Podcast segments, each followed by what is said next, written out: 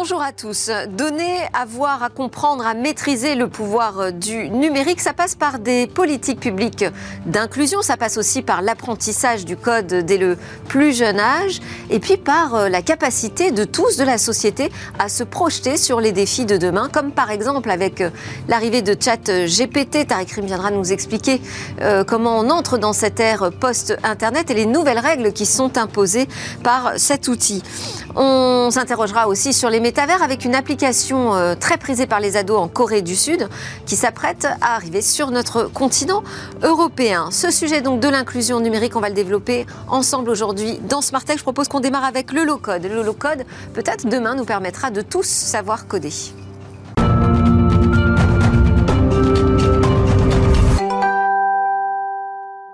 Alors, nous sommes sur le plateau de Smartech euh, en bonne compagnie avec euh, Julie Jacob, fondatrice et dirigeante de Jacob Avocat. Merci beaucoup d'être venue ce matin, d'autant plus que la personne qui devait venir avec vous euh, bah, nous a abandonnés à la dernière minute. On devait adresser ensemble ces enjeux autour de la protection de l'enfance sur Internet. Mais comme vous êtes là, eh bien vous allez participer à notre discussion tout au long de l'émission autour de ce thème de l'inclusion numérique. Merci beaucoup, Julie Jacob. On va commencer avec Laurent Laurent Veil. Bonjour Laurent. Bonjour. Vous êtes le PDG cofondateur d'AOZ Studio. Vous prononcez comment? Exactement comme ça. Parfait. Euh, donc on va apprendre à coder de A à Z, mhm. en passant par le haut visiblement, euh, grâce à des nouveaux outils qui euh, nous viennent de ce qu'on appelle le low code, une manière en fait d'apprendre à coder assez rapidement. En combien de temps on peut dire qu'on commence à savoir développer grâce au low code Écoutez, là très récemment, on est parti dans le nord, à Outreau, à Arras, et on a formé des gardiens d'immeubles de HLM en une journée pour que dès le lendemain, ils apprennent aux enfants, aux jeunes des quartiers à euh, commencer à maîtriser l'informatique. Donc c'est pour vous dire... C'est-à-dire que non seulement eux ont appris les, bases du code, mais en plus ils sont capables de les transmettre. Voilà, là c'était une, expérience extraordinaire, je veux dire, parce que c'est euh, l'office des HLM du Pas-de-Calais qui a démarré ça en se disant, pour recréer du lien dans, des zones qui sont quand même très défavorisées, hein, il y a des taux de chômage qui montent jusqu'à 60%, on va euh, proposer aux gardiens d'immeubles de participer à la vie euh, euh, et, à former les jeunes à l'informatique, sauf qu'ils connaissaient absolument rien. Il y a même eu une des gardiennes qui n'avait pas d'ordinateur. Donc pendant une grosse journée, on a commencé à les former, et puis le deuxième jour, on a ensemble formé des tas de jeunes. C'était une expérience géniale. On a pleuré en arrivant, on a pleuré en partant. On est vraiment dans, le, sujet de l'inclusion numérique parce que ce sont des formations gratuites hein, que, vous proposez. AO Studio, c'est une société à mission, donc à développer un outil qui est totalement révolutionnaire et, et vraiment génial, qui permet d'apprendre et de coder très simplement.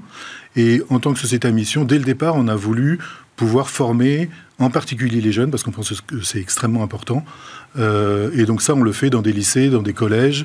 On a offert l'outil à l'éducation nationale qui commence à le déployer euh, assez massivement. Alors avant de rentrer précisément dans l'outil, euh, vous nous dites, là, on va apprendre l'informatique très, très facilement. Est-ce qu'avec le low-code, on peut encore parler d'informatique Est-ce que c'est vraiment de l'apprentissage de l'informatique? C'est une bonne question. Et c'est ça la différence entre le no-code et le low-code. Le no-code, vous prenez des blocs de Lego déjà préconstruits. C'est un peu opaque. Il n'y a pas de code à l'intérieur que vous pouvez maîtriser. Et vous les assemblez. Alors, c'est très pratique pour développer rapidement mais vous n'allez pas. C'est ce qu'on utilise déjà à l'école hein, pour euh, donner quelques commandes à des robots, par exemple. Ah oui, alors ça c'est un petit peu différent. C'est un outil qui s'appelle Scratch. Peut-être on reviendra dessus, mais c'est vrai que c'est un peu similaire. Mais donc ça c'est le no-code. Donc là effectivement, euh, vous ne programmez pas. Le low-code, c'est bien un langage informatique, sauf que à la place d'être un langage qui a été développé par les programmeurs pour les programmeurs, comme aujourd'hui Python, JavaScript, C.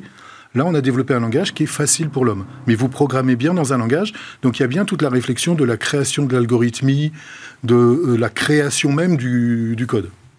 Et qu'est-ce qu'on peut en faire? Une fois qu'on sort de cette formation, on est capable de proposer quoi sur le marché du travail ou nous-mêmes dans nos usages du numérique? À quoi ça sert? Alors, euh, bah, je vais revenir sur le, le, logiciel Scratch dont je parlais tout à l'heure. On a un vrai problème aujourd'hui dans la formation. Et c'est ça qu'on essaye, nous, de contribuer à résoudre on prend des enfants de 10-12 ans, mmh. on leur apprend l'algorithmie avec ce langage qui s'appelle Scratch. Donc effectivement, je mets des blocs. C'est très bien, c'est un bon début. Et puis c'est un peu comme si on était devant une piscine et on leur dit, ben voilà, là tu plonges du bord de la piscine. Ils y arrivent pas mal. Sauf qu'après, on leur dit, bon, ben maintenant, tu vois le, le plongeoir là-haut à 20 mètres? Donc tu vas sauter et tu vas faire des figures de là-haut. Donc on perd la vaste majorité des apprenants et des enfants, parce que bien sûr, on ne peut pas passer euh, du bord de la piscine à 20 mètres. Eh bien, euh, à Haut Studio, c'est comme si on vous disait, bon, ben, on va commencer euh, au plongeoir de 2 mètres. Tu vas faire des petites figures, tu vas te rendre compte qu'en fait c'est possible, qu'en fait c'est pas si abscon que ce qu'on pourrait imaginer, et puis tu vas monter progressivement. Donc, âge on peut le mettre entre les mains d'enfants de, quel âge? Alors nous on pensait que ce serait plutôt 14-16, mais en fait on voit qu'on a des enfants 11-12 ans qui commencent à apprendre. Et donc tous les cours qu'on donne dans les lycées et les collèges, en une heure, une heure et demie de cours, on fait un jeu vidéo avec eux, parce que donc évidemment c'est plus facile, euh, euh, ça plaît à tout le monde. On fait, c'est-à-dire vous le concevez le jeu ou vous jouez à un jeu? On le code avec eux. Vous le codez? C'est-à-dire qu'on prend des enfants qui n'ont jamais codé, on leur apprend à la fois l'outil et on, code avec eux un jeu vidéo. Là par exemple j'ai été dans un lycée de, de Massy, on a fait là trois cours. Au troisième cours, ils faisaient leur propre jeu. Et pour répondre à votre question, qu'est-ce qu'on peut faire avec? Donc des jeux, des applications, des sites web, tout ce qu'un langage professionnel permet de faire, sauf que c'est plus facile. Alors, euh, c'est une solution euh, donc, qui aujourd'hui est expérimentée euh, dans plusieurs départements à l'école. Hein. Vous avez réussi à convaincre l'éducation nationale de, de tester l'outil. mais ça fait déjà trois ans en fait que vous bêta-testez le produit. Quels sont les enseignements que vous avez pu tirer? Comment vous avez fait évoluer votre offre? Alors, en fait, on a commencé à le développer il y a trois ans. Donc, on a réellement bêta-testé depuis 6-8 euh, mois. D'accord. Euh, mais c'est un énorme produit, donc c'est beaucoup, beaucoup de travail d'une équipe euh, complètement géniale. Moi, j'ai monté pas mal de boîtes dans ma vie, mais vraiment, celle-là est exceptionnelle. et donc, bah, on, a, on a appris beaucoup, beaucoup de choses. et là, on a appris que il fallait qu'on aille encore plus dans la facilité parce que c'est vrai que là, en particulier pour les jeunes, c'est une génération qui veut aller euh, vite, rapidement, hmm. avec un peu moins d'efforts, on va dire. Oui. Une réaction, Julie Jacob? Bravo pour ce pour low code. En tout cas, je pense que ça donne envie même aux adultes d'apprendre à coder. Et je pense que c'est indispensable dans tous les métiers. Nous-mêmes, dans mon cabinet en tant qu'avocat, euh, ben, pour comprendre la blockchain, l'IA, euh, ChatGPT, ben, je me dis, nous les avocats, il faudrait aussi qu'on comprenne le codage. Donc, euh, j'aimerais bien faire une formation chez vous, avec votre... Eh ben, ben voilà, une demande en direct. Hein, on, le, on le fait, par exemple, chez L'Oréal. Oui, oui, absolument. On, on, fait des formations, des team building voilà, euh, plutôt que d'aller faire euh, peut-être euh, du golf, ben, on prend des gens qui n'ont pas codé et on leur dit, voyez, en fait, c'est pas compliqué. Ça permet de démystifier, de donner, je disais dans le sommaire, hein, le pouvoir de, cette puissance numérique entre les mains du, plus grand nombre. Est-ce que vous pensez que à terme, on saura tous coder grâce à ces nouvelles solutions low code En tous les cas, à terme, on pourra tous coder et s'ajoute à ça la nouvelle composante qui est l'intelligence artificielle, donc on parlera, euh, on parlera probablement, qui révolutionne beaucoup de métiers. On pensait que ça allait bouleverser l'école bleue, mais en fait c'est l'école blanche que mmh. ça bouleverse. Je veux dire, euh, euh, les programmeurs, les journalistes, les avocats, les comptables, mmh. les juges, c'est tous ces métiers-là qui vont être incroyablement impactés. Et donc, moi je dis que il faut pas forcément savoir programmer, mais à minima, il faut faire les efforts pour essayer de comprendre comment ça marche. À défaut, on risque d'être vraiment euh, de devenir dans une sorte d'esclavage vis-à-vis du numérique. C'est un peu ce que, ce que vous expliquez dans, dans, votre ouvrage euh, qui est sorti à la fin de l'année dernière, euh, Numéricus. et d'ailleurs, j'ai noté que vous proposiez des quiz. Il y a une partie un peu ludique hein, pour évaluer notre rapport avec ces nouveaux enjeux du numérique, où vous posez la question de quel est notre niveau de servitude au, numérique. Vous pensez qu'il y a un hiatus aujourd'hui entre nous et les, technologies? Bah, C'est-à-dire qu'on devient de plus en plus dépendant.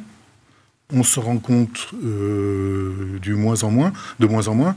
Moi, en fait, quand j'ai décidé d'écrire ce livre, c'est que je me suis rendu compte que euh, euh, on allait atteindre le niveau de singularité que j'appellerais la singularité créative.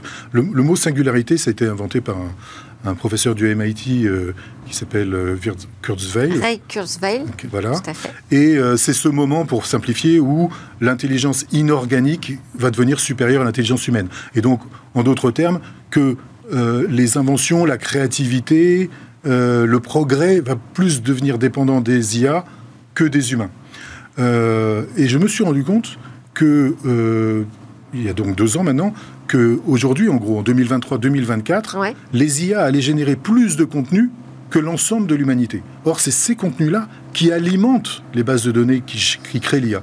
Donc déjà, l'intelligence artificielle crée plus de contenu dont elle s'auto-alimente que l'ensemble de l'humanité. Eh ben, on va continuer de parler de tous ces sujets ensemble. D'abord, je propose de redécouvrir ce talk que nous avions sur les politiques numériques d'inclusion.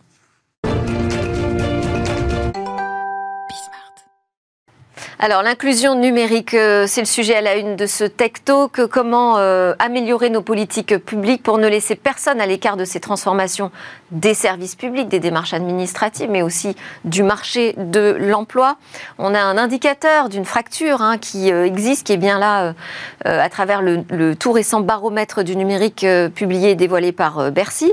Et puis on sait aussi que l'inclusion, c'est l'un des trois thèmes prioritaires du volet numérique du Conseil pour la refondation. Donc on va explorer ce thème ensemble avec euh, Jean-Baptiste Mananti. Bonjour à nouveau.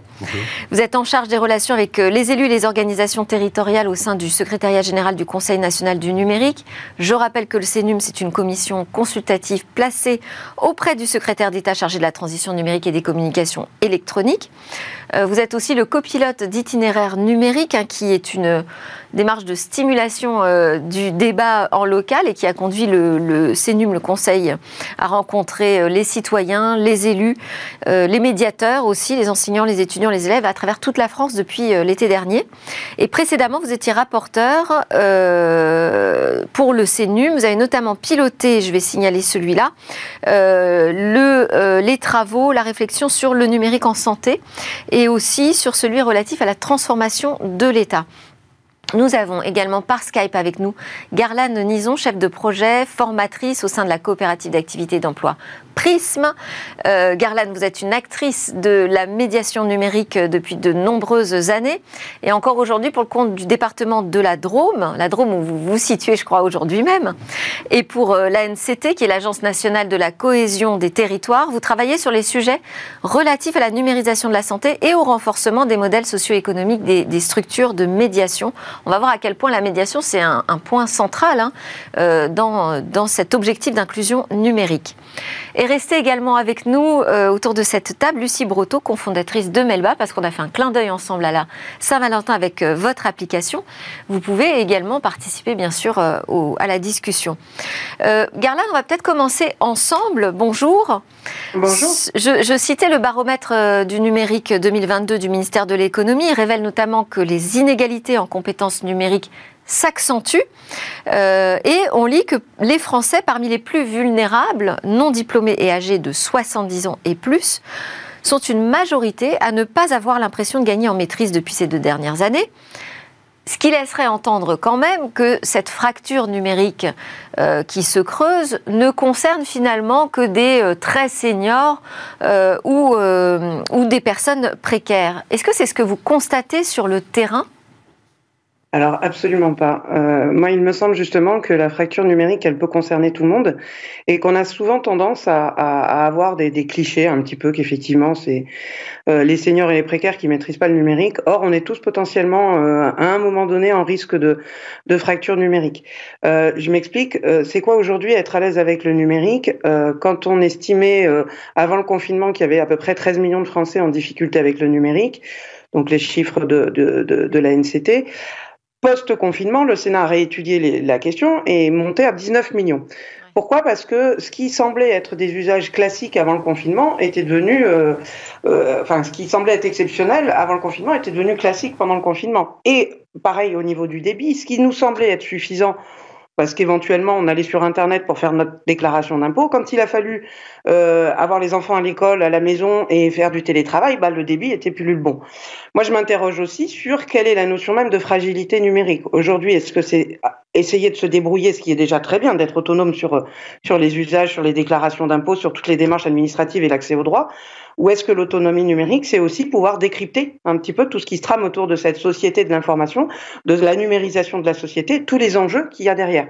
Je suis pas sûre euh, qu'on ait euh, toute la population, moins 13 ou 19 millions de Français, qui maîtrisent euh, ce qu'est l'interopérabilité, la portabilité, la souveraineté, etc. Donc c'est des sujets qui sont tellement variés et divers qu'effectivement on peut se poser la question de quand est-ce qu'on est en fragilité numérique ou pas et qu'on l'est potentiellement tous à un moment donné, je crois. Voilà, donc on, merci beaucoup. Donc on sort du cliché quand même hein, sur cette fracture numérique. Aujourd'hui, l'accélération hein, de toute sa numérisation de la société et des services publics nous confronte tous à un moment ou à un autre à une fragilité, comme, euh, comme vous le signalez, Garland. Jean-Baptiste, vous vous revenez d'une semaine de déplacement en, région Grand Est pour euh, itinéraire numérique dont, dont j'ai parlé. Qu'est-ce que vous avez entendu, vous, sur le terrain en région? Eh ben, euh, déjà, euh, il y a ce, sujet, mais euh, en parlait, du fait que euh, c'est pas juste une question de démarche ou de, dématérialisation. Et, et vous le disiez, c'est vrai qu'on en a eu un bon exemple tout à l'heure. Le numérique est partout dans nos vies, que ce soit au travail, que ce soit quand on s'occupe de sa santé, que ce soit au niveau de la culture, de l'éducation, voire même de l'intime. Et donc, effectivement, qu'il y a ce, besoin de pouvoir diffuser une culture numérique qui soit particulièrement large au sein de la société, qui ne soit pas juste la maîtrise des outils, mais la compréhension euh, de tout ça. Et donc c'est ce qu'on essaye de porter aussi comme message, donc avec ces, avec ces, avec ces débats euh, sous, le, sous, le, sous l'initiative itinéraire numérique. La semaine dernière, on a beaucoup rencontré de, de, de jeunes publics, euh, de collégiens, de lycéens, d'étudiants on a beaucoup parlé d'un sujet qui est suite de l'économie de l'attention. Donc comprendre comment fonctionnent les, les, les, modèles économiques des plateformes qui, euh, qui euh, captent notre attention et, et en, tirent, euh, en tirent une valeur marchande. Ce qui ressort de, de, de tout ça, et, et, ça pourra faire le lien aussi avec le baromètre du numérique dont, vous, dont vous parliez, c'est que on se rend tous compte, jeunes comme moins jeunes, hein, parce que c'est aussi des débats qu'on a eu avec des personnes plus âgées, euh, qu'on a tous déjà été un jour euh, euh, happés, attrapés par ça. On, on, aime bien poser cette question en arrivant euh, qui, euh, qui pense ici qu'il a déjà passé trop de temps sur un écran Généralement, il y a une forêt de mains qui se lève. Et quand on est avec des jeunes, on pose aussi la question qui pense que ses parents passent parfois trop de temps sur, sur des écrans. Et généralement, c'est la même forêt de mains qui se, qui se lève. Intéressant. Et donc ça, ça, ça prouve ce, ce, besoin aussi d'en parler, parce que généralement la question qu'on pose ensuite, c'est est-ce que vous en avez parlé avec eux, est-ce que vous en parlez entre vous? Et là, les mains se baissent généralement, euh, et on a des échanges différents sur le fait que c'est compliqué d'aborder ces sujets-là, et donc on a besoin d'être de, de, routier pour comprendre toutes ces, toutes ces transformations, tous ces impacts sur le quotidien. C'est pas parce qu'on utilise qu'on maîtrise. Hein. Mmh. Donc euh, effectivement, la, la, la, frontière est intéressante. On, on voit dans ce baromètre encore qu'on est tous hyper connectés, hein, euh, y compris les plus de 70 ans. Enfin voilà, maintenant ça y est, on est équipé de, de smartphones sur lesquels on passe effectivement beaucoup de temps. Pourtant, 54% des Français, donc plus de la moitié, hein, éprouvent au moins une difficulté qui les empêche d'effectuer des démarches en ligne et on est à plus 16 points euh, par rapport à 2020 parce que c'est un baromètre qui est réalisé tous les deux ans. Quelles sont euh, vos, explications à cette euh, fracture numérique qui se, qui se creuse, Garland je pense que quand on parle d'accès au droit, il y a plusieurs, euh, il y a plus, plusieurs problématiques. Il y a déjà l'accès au, numérique et la maîtrise du numérique, mais il y a aussi la compréhension du langage administratif et des rouages de, l'administration française, qui n'est pas forcément euh, évident pour, euh, pour tout le monde. Après, il y a une problématique aussi de, il y a de moins en moins de guichets. On a de moins en moins accès à une personne pour nous aider. C'est-à-dire que l'ordinateur, lui, c'est zéro ou c'est un. Ça passe ou ça passe pas. Il connaît pas les, les, les, les situations un petit peu euh, qui sortent de l'ordinaire. Donc euh, là, si on n'a pas une, une, médiation humaine, eh ben on tourne en rond et on ne s'en sort pas. Et, un des problèmes, je pense, est là aussi, et même les professionnels, hein, les travailleurs sociaux nous le disent, on n'a plus aujourd'hui accès à un humain dans l'administration. On va avoir des numéros verts, on va avoir des, euh, des répondeurs, des chatbots, etc. Mais quand on sort de la, de la situation, j'allais dire classique et ordinaire, eh ben on se retrouve en difficulté. Euh, J'aime souvent à, dire l'anecdote, mais même euh, l'ancien euh, secrétaire d'État au numérique, Cédric O, s'est retrouvé en difficulté parce que sur un formulaire administratif, le, le formulaire avait décidé qu'un nom de famille ne pouvait pas contenir qu'une lettre. Donc là, c'est pareil, ça coince. Et l'ordinateur il est, il, comme ça, c'est oui ou c'est non. Et c'est souvent ça aussi la problématique, c'est qu'on a oublié que euh, en parallèle de la dématérialisation, il fallait assurer un accompagnement humain euh, pour justement ces situations difficiles. Est-ce qu'il y a d'importantes disparités entre les régions en France? J'ai pas, j'ai pas de chiffres spécifiquement sur ce, sur ce point-là, mais euh, ce qu'on sait, c'est, enfin, vous, parliez de publics particulièrement, euh, particulièrement euh, exposés. Alors, c'est vrai, dans certaines zones peut-être plus rurales, il y a aussi des difficultés qui viennent s'ajouter en termes, en termes d'accès au numérique. Mais je, c'est peut-être la question de, ces lieux dont, parle Garland. Est-ce qu'on, ces lieux de médiation, donc où on peut aller se référer à un humain finalement pour sortir d'une, d'une impasse numérique. est-ce que ces lieux on les trouve véritablement partout. Comment sont-ils déployés? Qui décide de la cartographie, je dirais, de la, médiation numérique? Mhm. Alors, il y, a, plusieurs dispositifs euh, qui existent. Hein. Il y a des euh, dispositifs qui sont euh, pilotés au niveau national, donc les, fameux conseillers numériques France Service. Il y a des, lieux qui s'appellent les maisons France Service. Il y a des programmes itinérants aussi, les bus France Service. mais il y a aussi tout, un, tout un réseau, un énorme réseau d'acteurs de la médiation qui ne sont pas forcément euh, euh, à l'État, qui sont euh, des structures locales, parfois associatives, parfois sous forme, sous forme de, tiers-lieux, et qu'on a eu beaucoup la chance de pouvoir rencontrer dans dans l'organisation de cette démarche et de ces, débats, hein, puisque l'idée c'était vraiment de pouvoir s'appuyer et travailler avec ces structures qui rencontrent des publics éloignés ou non d'ailleurs du numérique quotidiennement. Euh, et, on ressent d'ailleurs, quand on, parle avec tous ces acteurs euh, de terrain, ce, besoin de proximité en fait. Euh, il y a cette notion de, dernier kilomètre qui revient souvent, c'est-à-dire pouvoir s'appuyer sur des structures qui vont faire ça. Et je prends un, exemple, mais de bus itinérants, par exemple, qui vont aller dans les zones les plus rurales pour vraiment raccrocher, raccrocher les wagons. Sur, cette question des, lieux de, médiation, euh, est-ce qu'il y a une forte disparité euh, en région euh, Garland-Nison Oui, je pense qu'il y a des régions qui historiquement se sont saisies de cette question-là un peu plus euh, un peu plus en avant que d'autres. Euh, par exemple, euh, il y a, y, a, une longue histoire, notamment en Ardèche, sur la création de structures de médiation numérique.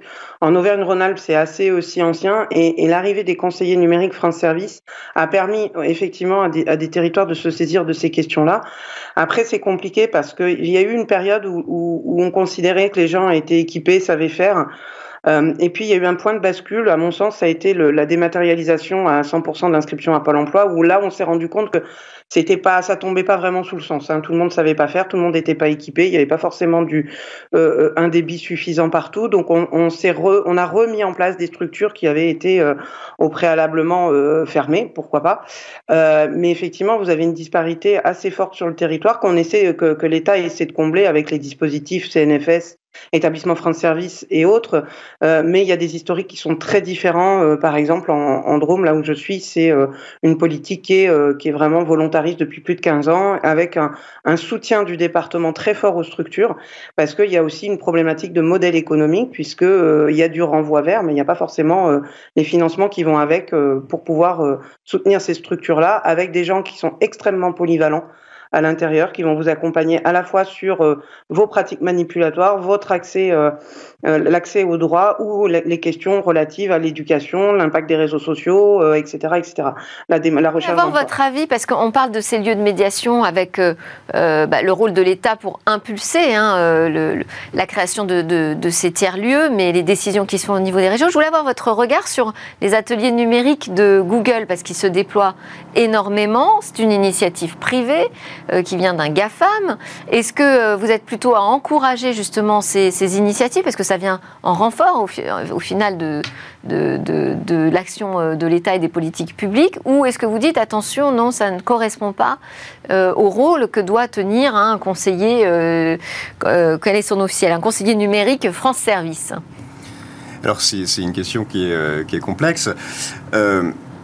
Ce qui est certain, c'est qu'effectivement, il y a euh, des acteurs euh, euh, privés, des grandes entreprises, donc vous avez, vous avez cité Google, qui, qui, qui essayent de proposer des actions là-dessus. Mais ce qu'on essaie de porter aussi comme message, c'est vraiment qu'il y a tout un, tout un éventail d'acteurs différents, et donc il y a aussi des acteurs publics, parapublics, associatifs, tous les acteurs de l'éducation, de l'éducation populaire aussi, et que il y a une... Il y a une il y a une mise en réseau, entre guillemets, importante de ces, de ces, de ces acteurs-là qui portent des solutions quotidiennes, qui portent des solutions qui sont axées sur, généralement, l'intérêt général et l'accompagnement, l'accompagnement des publics, et surtout qui sont des solutions de, proximité. on insiste vraiment beaucoup sur cette notion. Donc vous nous dites c'est un maillage, tout ça finalement se, complète, tous ces dispositifs. Garland Nison, je, vais vous, vous pouvez réagir aussi à cette question, mais j'en avais une autre également euh, sur la question de la dématérialisation des, services publics. Est-ce qu'il faut continuer au même rythme? Euh, Est-ce qu'on peut accélérer ou est-ce qu'il faut freiner? Alors, je vais du coup répondre aux deux questions si vous le permettez. Euh, moi, il me semble que si on, demande à Google d'assurer l'accès aux droits des citoyens, on aura loupé quelque chose. Est-ce que Google est le mieux placé ou n'importe quel autre GAFAM en ce qui concerne euh, la neutralité vis-à-vis des outils ou la protection des données personnelles? J'ai quelques doutes. Maintenant, effectivement, s'il n'y a rien d'autre, il n'y a rien d'autre, mais ce serait, bien que ce soit pas au détriment des acteurs existants. Par rapport à la dématérialisation, moi, pour moi, il me semble que la question n'est pas la dématérialisation en tant que telle, c'est quel accompagnement on propose aux usagers, euh, comment on les, aide à justement euh, s'approprier ces outils, alors les outils de base et les outils euh, d'accès aux droits, et comment est-ce qu'on réfléchit aussi à ne pas, on va dire, rendre en PDF ce qui était en formulaire papier. C'est comment on essaie d'être plus efficace et d'éviter d'avoir à ressaisir en permanence des outils, et surtout comment est-ce qu'on assure un plan B, c'est-à-dire qu'il y a des gens qui ne veulent pas, qui ne peuvent pas, qu'il y, a, la question de, l'illettrisme, hein, c'est 7% en France, il y a la question des gens qui ne maîtrisent pas la langue, et, on, les fait, perdre en autonomie, donc il y a toujours cette question de comment est-ce qu'on trouve un plan, un plan B. quoi.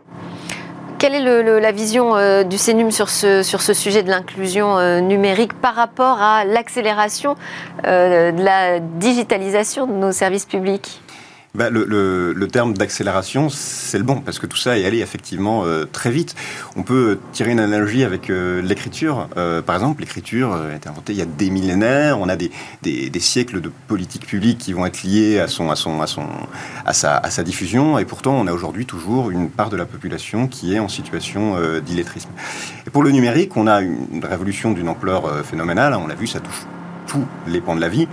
Et euh, c'est des technologies qui euh, n'ont entre guillemets que quelques décennies. Donc évidemment, on est allé très vite là-dessus et on a besoin de ce temps, euh, temps d'adaptation. Il faut freiner, il faut ralentir un peu sur la digitalisation des démarches administratives, par exemple? Je ne sais pas si le sujet c'est de, de, de freiner. Il y a un, il y a un sujet d'accompagnement. Vous avez une, un thème, un, mot qui revient souvent dans les, dans les échanges qu'on a avec, euh, avec des citoyens dans le cadre d'itinéraires numériques qui nous parlent de ces sujets-là, de la dématérialisation, euh, c'est euh, est-ce qu'on a encore le choix? On, a plusieurs fois eu ces questions-là qui nous ont été posées par des citoyens. Et c'est une question qu'on se pose effectivement encore aujourd'hui. Donc peut-être l'idée de garder le choix, en tout cas de garder cette médiation humaine. Une réaction, Lucie Breton Ce que je veux dire, c'est que le sujet spécifique de la, la, numérisation des services publics, il touche en fait tout le monde parce qu'on a beau être totalement euh, à l'aise avec euh, tout un tas de, de, sujets euh, dans le numérique. quand on parle notamment, je sais pas, de Pôle Emploi, on peut avoir ce stress de, la partie publique, d'avoir peur de se tromper. Donc je pense que ça va au-delà de est-ce que j'ai accès ou non à Internet, à un téléphone, est-ce que je m'y connais? C'est quand on parle de service public, on peut avoir un stress supplémentaire de les démarches, ça peut faire peur, absolument. Et c'est là où, oui, effectivement, donc cette fracture numérique, en fait, elle, n'existe que virtuellement euh, en termes de type de population. Hein. Tout le monde aujourd'hui est concerné par, euh, par ces questions. Garland, on va juste terminer pour euh, une dernière question pour vous. Je voulais vous demander quels étaient les premiers enseignements, peut-être que vous pouvez tirer déjà de votre étude sur les modèles économiques des structures d'accompagnement des publics au numérique.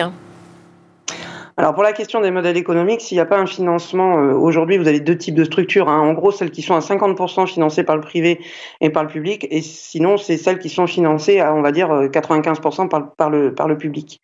Euh, aujourd'hui, on a un vrai problème de, stabilisation de ces, structures et surtout des, euh, des emplois et donc des compétences.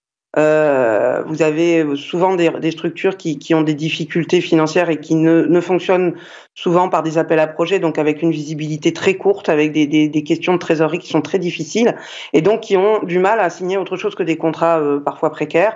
Et donc on a, on a besoin de stabiliser les compétences, parce qu'un médiateur numérique, il va être compétence en technique, en pédagogie, en, en, en, service public, en éducation, il va être extrêmement compétent, et pour, euh, pour pouvoir euh, asseoir ces compétences-là, il faut du temps.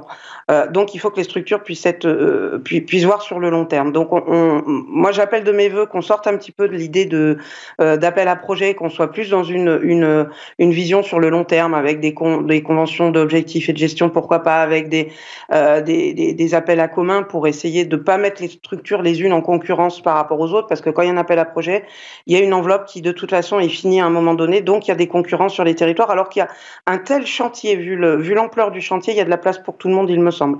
Donc il y a une vraie difficulté financière de ces structures. Il faut aussi arriver à mettre autour de la table des, acteurs euh, plutôt privés qui bénéficient indirectement des actions de médiation numérique. Je pense par exemple euh, à tous ces services qui sont dématérialisés, qui relèvent pas du service public, mais je pense aux mutuelles, aux assurances, etc., qui indirectement bénéficient de l'action de la médiation numérique. Si quelqu'un ne sait pas faire sa démarche, effectivement, c'est un problème. Donc il va se tourner bah, l'effet guichet, là où il y a de la lumière, et c'est souvent dans la structure de médiation numérique qu'il va trouver euh, sur son chemin. Donc, il va falloir que tout le monde prenne sa part aussi. Euh, si on dématérialise, il faut, et on ne peut pas y avoir de, de, de dématérialisation sans accompagnement, et donc financier. Et, donc financier, et bon, ça pose toujours la question de la manière dont on utilise les enveloppes hein, de, de l'État. Euh, peut-être juste un dernier mot euh, sur euh, donc ce Conseil national de la refondation qui a fait de l'inclusion l'un de ses trois thèmes prioritaires. Si vous deviez avoir une phrase pour nous dire sur quoi il faut absolument avancer, Jean-Baptiste. Alors je vais, je vais peut-être vous décevoir, mais euh, les travaux sont encore en cours, hein, donc dans le cadre de ce, de ce, de ce, de ce CNR, euh, qui est euh, porté donc par la NCT, l'Agence de cohésion des territoires et la, et la MEDNUM, et donc dont les conclusions seront rendues au printemps. Donc on en saura plus à ce moment-là. Donc bon, vous voulez pas partager avec nous une petite piste, c'est pas grave, on vous réinvitera plus tard dans ce cas. Merci beaucoup à Garland Nison qui était avec nous, connectée depuis la Drôme, consultante en inclusion numérique. Merci à Jean-Baptiste Mananti, Conseil national du numérique, qui reste avec nous en plateau et Lucie Breteau de Melba. Et voilà, c'était notre Tech Talk sur l'inclusion numérique. On va se retrouver juste après la pause. Cette fois, on va parler de ChatGPT, comment il nous propulse dans cette post-modernité et impose de nouvelles règles.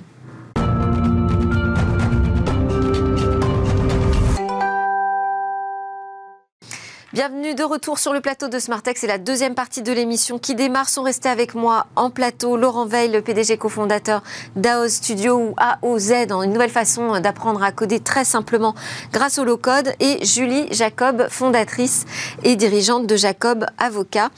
Nous accueillons avec grand plaisir Tariq Krim, fondateur de codesouverain.fr. Bonjour Tariq. Bonjour. Aujourd'hui, tu vas nous, nous parler donc de ChatGPT. C'est le sujet à peu près qu'on aborde tous les jours, mais là, tu vas nous expliquer pourquoi ça nous projette euh, dans une post-modernité. Quelles sont ces nouvelles règles finalement euh, que nous impose euh, l'outil? Je te laisse développer ton argumentation. Ah, en fait, maintenant, ça fait quoi? Deux, trois, quatre mois qu'on a cet outil et, et, on sait toujours pas grand-chose. Hein. On sait toujours pas combien ça coûte, on sait toujours pas combien, qui le modère, comment on le développe. Euh, au départ, OpenAI devait être une plateforme ouverte et, désormais euh, Sam Altman, le, fondateur, explique que finalement, euh, on va garder tout ça très fermé. Mais, mais, moi, il y a trois, en fait, trois idées qui me, parce que sur le, sur le, combien ça coûte, euh, on sait que ça va être intégré dans les offres euh, de Microsoft. Ça, c'est déjà Pour l'instant, ce qu'on sait, c'est que le coût de génie de marketing de Microsoft, c'est d'avoir investi énormément d'argent. Depuis deux, trois mois, on ne parle que d'eux. D'ailleurs, il y a une offre, un nouveau produit toutes les semaines, à tel point d'ailleurs qu'on ne sait même pas où aller. Récemment, une amie me demandait comment faire, sur quelle version je vais. Et, c'est d'ailleurs euh, suite à cette conversation avec elle que je me suis. Euh, j'ai eu trois enseignements. Le premier, c'est que fondamentalement, le modèle de l'IA générative, parce qu'on parle de chat GPT, mais l'IA générative en, général sera un modèle payant. Euh, c'est l'Internet premium, en fait, d'une certaine manière. C'est on est entré, en fait, dans une phase où, finalement, pour avoir accès à la connaissance, au savoir, il faut payer le reste, la version dégradée, publicitaire, les réseaux sociaux ce que parfois les gens appellent les égouts de l'Internet, euh, ça, sera voilà, gratuit. C'est parce qu'on on, discutait ensemble de ces sujets de l'inclusion numérique. Donc là, tu nous dis, l'arrivée de ces IA génératives, là, c'est à nouveau une fracture qui va se créer au sein de la mais, société. Mais déjà, par le modèle économique, euh, on a deux types d'intelligence artificielle. La première, historiquement, qui a fait la fortune Google, c'était le ranking. Et maintenant, on est dans des modèles de langage, donc des modèles euh, qui sont extrêmement coûteux à maintenir, à exécuter. Alors, il y aura peut-être des progrès, mais pour l'instant, on ne sait pas parce que les, données, les paramètres ne sont pas, ne sont pas très clairs. Et puis l'autre chose qui est, fascinante, c'est qu'aujourd'hui, on nous parle beaucoup de pourquoi utiliser ChatGPT, ça peut faire le travail à ma place. Bon, ça c'est toujours un peu naïf d'entendre ça, mais, mais on peut... Mais, mais, ce que je trouve fascinant dans, ce, dans ces modèles, c'est le raisonnement, c'est l'argumentation. C'est que beaucoup de gens, en fait, euh, n'ont pas appris ou ne savent pas argumenter, ne savent pas euh, euh, produire une argumentation, n'ont pas forcément les compétences cognitives parce qu'elles ne sont pas dans des environnements où l'argumentation est toujours euh, essentielle, comme par exemple un, un, homme politique ou un avocat. Et là, j'étais assez stupéfait. Une amie m'appelle, me dit Je veux absolument utiliser ChatGPT. Je lui dis Pourquoi? Elle n'est absolument pas dans cet univers de la technologie. Je fais une application pour une résidence artistique et j'ai jamais appris à faire un document. Et donc, je voudrais que la machine m'apprenne, m'explique comment faire, lui expliquer pourquoi ça doit être moi et pas quelqu'un d'autre. Et donc, en fait, euh, il y a une chose qui est très intéressante, c'est qui va être un peu le débat. Est-ce que ces outils vont amplifier les compétences de gens qui savent déjà argumenter, structurer leur pensée, ou est-ce qu'elle va recréer un niveau, en fait, pour des gens qui n'ont pas forcément ces compétences et qui pourraient, on pourrait imaginer, un, ouvrier écrire euh, dans le style d'un énarque euh, les, raisons pour lesquelles son entreprise doit être euh, repensée. Oui, pitcher son, produit, effectivement, ça peut être tout à fait efficace. Et peut-être que, parce que tu dis, on posait la question, c'est un peu naïf de est-ce que ça va remplacer certaines professions, mais aujourd'hui, il y a des boîtes qui font appel à des, des plumes pour rédiger leurs argumentations, leurs pitch, leurs dossiers. Absolument. Et, d'une certaine manière, je crois que c'est vraiment ça qu'on est en train. Alors après, il y a un danger parce que l'argumentation, c'est quelque chose de très culturel. La manière d'argumenter en France, on en avait déjà parlé, ou en Europe, n'est pas la même celle qu'on utilise aux États-Unis. Euh, la façon dont on va définir le langage, donc la pensée, donc la culture, est, très différente.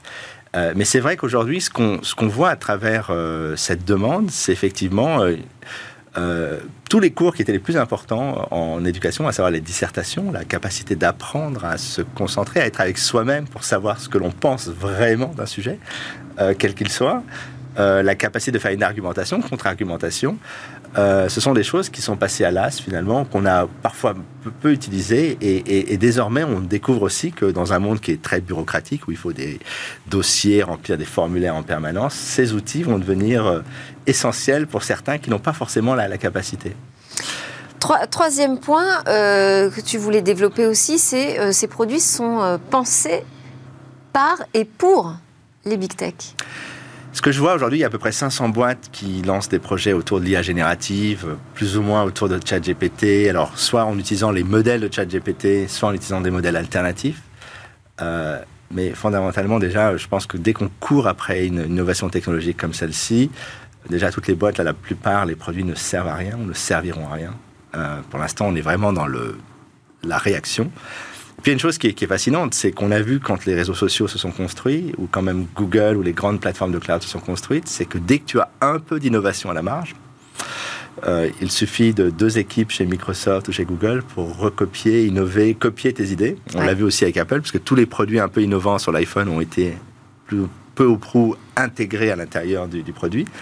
Et donc, effectivement, une des questions que je me pose, c'est quelle va être l'alternative à ce genre de modèle? Et il n'y en a qu'une seule, en fait. Il faut être l'alternative absolue. C'est-à-dire que si tu es une big tech avec un modèle euh, de type large language, le modèle LLM fermé, il faudra des modèles d'IA personnels et donc permettre aux gens de mettre à l'intérieur de ce petit appareil, qui a quand même une puce extrêmement puissante, des outils d'intelligence artificielle personnelle. Et donc se pose la question, à mon avis, qui sera la question la plus intéressante, c'est est-ce que l'IA est un outil global euh, qui essaye d'englober la totalité du savoir, qui essaye de répondre à tout le monde. Pas toujours très bien.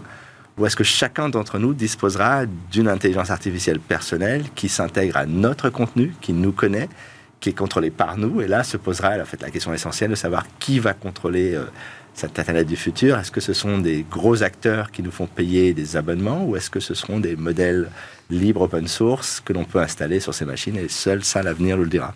Une réaction très rapidement, Laurent ou Julie, Julie? Ben, C'est sûr que ChatGPT aujourd'hui fait partie du quotidien de beaucoup. Euh, nous-mêmes, euh, on a eu une demande au cabinet euh, de corriger des conditions générales et des règlements de jeu rédigés par ChatGPT. Donc ça, c'est la première fois qu'en tant qu'avocat... Ça, ça vous donne un nouveau travail. Un nouveau business. On corrige ce que nous préparent nos clients. Euh, donc c'est une base, mais euh, quand même il faut attirer l'attention euh, sur le fait que faut que ce soit corrigé, updaté, c'est pas mis à jour du tout, surtout sur l'aspect réglementaire.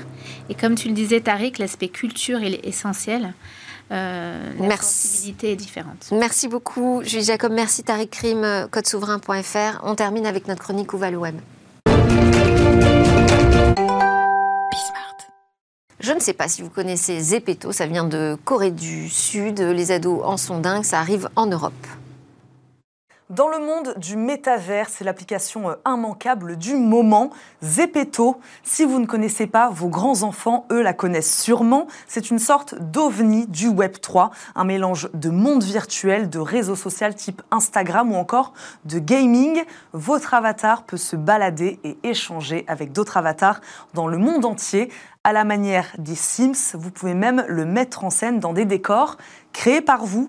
Car oui, c'est bel et bien la force de Zepeto, ces avatars uniques et personnalisables à l'infini, de la forme de votre nez aux vêtements, en passant par le teint de votre peau ou votre coiffure.